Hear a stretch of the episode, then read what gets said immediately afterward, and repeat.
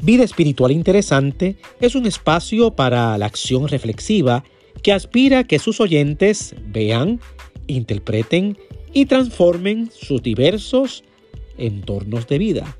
Todo lo que es verdadero, todo lo justo, todo lo honesto, todo lo puro, todo lo amable, todo lo que es de buen nombre, si hay virtud alguna en esto, pensad.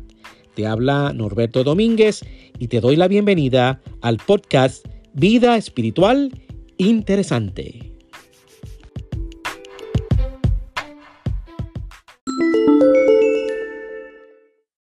Cuando mi hijo era pequeño le encantaba ir a casa de mis padres.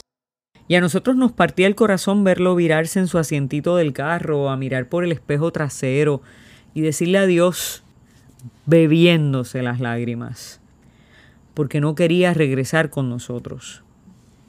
No me cabe duda que para él la casa de mis padres era un lugar donde solo encontraba amor, donde él era el centro de todas las atenciones, donde se le cuidaba, se le protegía y se le enseñaba, un lugar de provisión para todas sus necesidades. Recuerdo que fue en casa de mis padres que dio sus primeros pasos agarradito de las paredes hasta que por fin se atrevió a soltarse. Eso debe ser para nosotros la casa del Padre. Pero la casa del Padre es mucho más que un lugar físico. La casa del Padre es el corazón de Dios a donde todos podemos ir cuando estamos heridos, indefensos, enfermos y necesitados.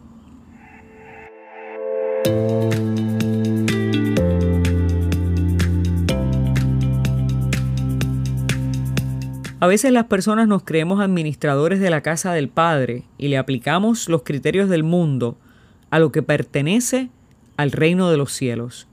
Y eso era lo que pasaba en tiempos del segundo templo en Jerusalén. Los administradores del templo corrompieron el templo. El tipo de corrupción que se encontró Jesús en el templo tuvo que ver con el apego al dinero. La gente y el beneficio de las personas, que son el centro del proyecto de Dios, habían perdido importancia. Lo más importante para esos religiosos ahora era el dinero. Y halló Jesús en el templo a los que vendían bueyes, ovejas y palomas, y a los cambistas allí sentados, y haciendo un azote de cuerdas, echó fuera del templo a todos, y las ovejas y los bueyes, y esparció las monedas de los cambistas y volcó las mesas. Y dijo a los que vendían palomas, Quitad de aquí esto, y no hagáis de la casa de mi padre casa de mercado. Si la casa del padre se ha vuelto corrupta, ¿a dónde van a ir los hijos cuando están descarriados, enfermos o necesitados? La casa del Padre es lugar de refugio y sanidad para los seres humanos. La casa del Padre es donde se va a buscar el pan de la enseñanza y el pan que alimenta nuestro espíritu. La casa del Padre es el lugar donde se va cuando tenemos problemas, cuando necesitamos refugio y seguridad.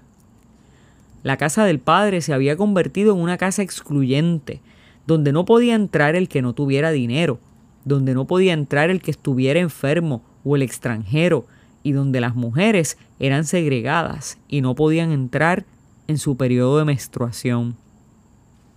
La casa del Padre es a donde usted quiere y puede regresar aunque se haya extraviado. La casa del Padre es nuestro lugar de referencia, es el lugar de encuentro. Nuestra casa familiar es el lugar a donde vamos los días de fiesta, los días de cumpleaños y Navidad, es donde se sanan las heridas de la familia, es donde se lloran las penas, las pérdidas y se celebran los nacimientos. Si hay que pagar para entrar, para poder entrar, y si hay que estar sano para poder entrar, entonces su razón de ser ya no existe. ¿Qué hicimos durante los meses de cuarentena en los que no pudimos venir al templo? ¿Nos quedamos sin Dios? ¿Dios se hizo inaccesible a nosotros? No. Si nuestra religión es religión del templo, cuando no hay templo, Dios no está. Si nuestra fe está basada en Cristo, donde está el Espíritu de Jesús, ahí está Dios. siempre es un buen momento para regresar a la casa del Padre, porque Jesús se ha hecho lugar de adoración.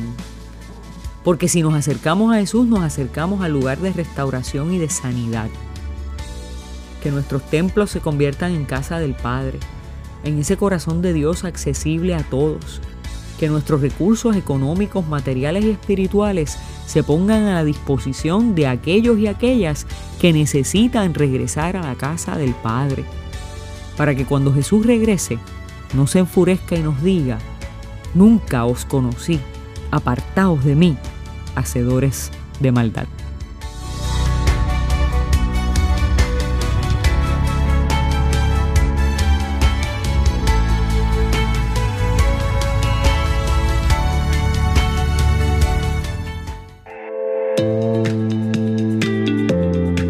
Hola, te habla Ibeliz Valentín. Gracias por escucharnos. Si este mensaje ha sido de bendición a tu vida, compártelo en las redes sociales. También puedes suscribirte a través de Apple Podcast o de Spotify Podcast. Que Dios te bendiga y hasta la próxima.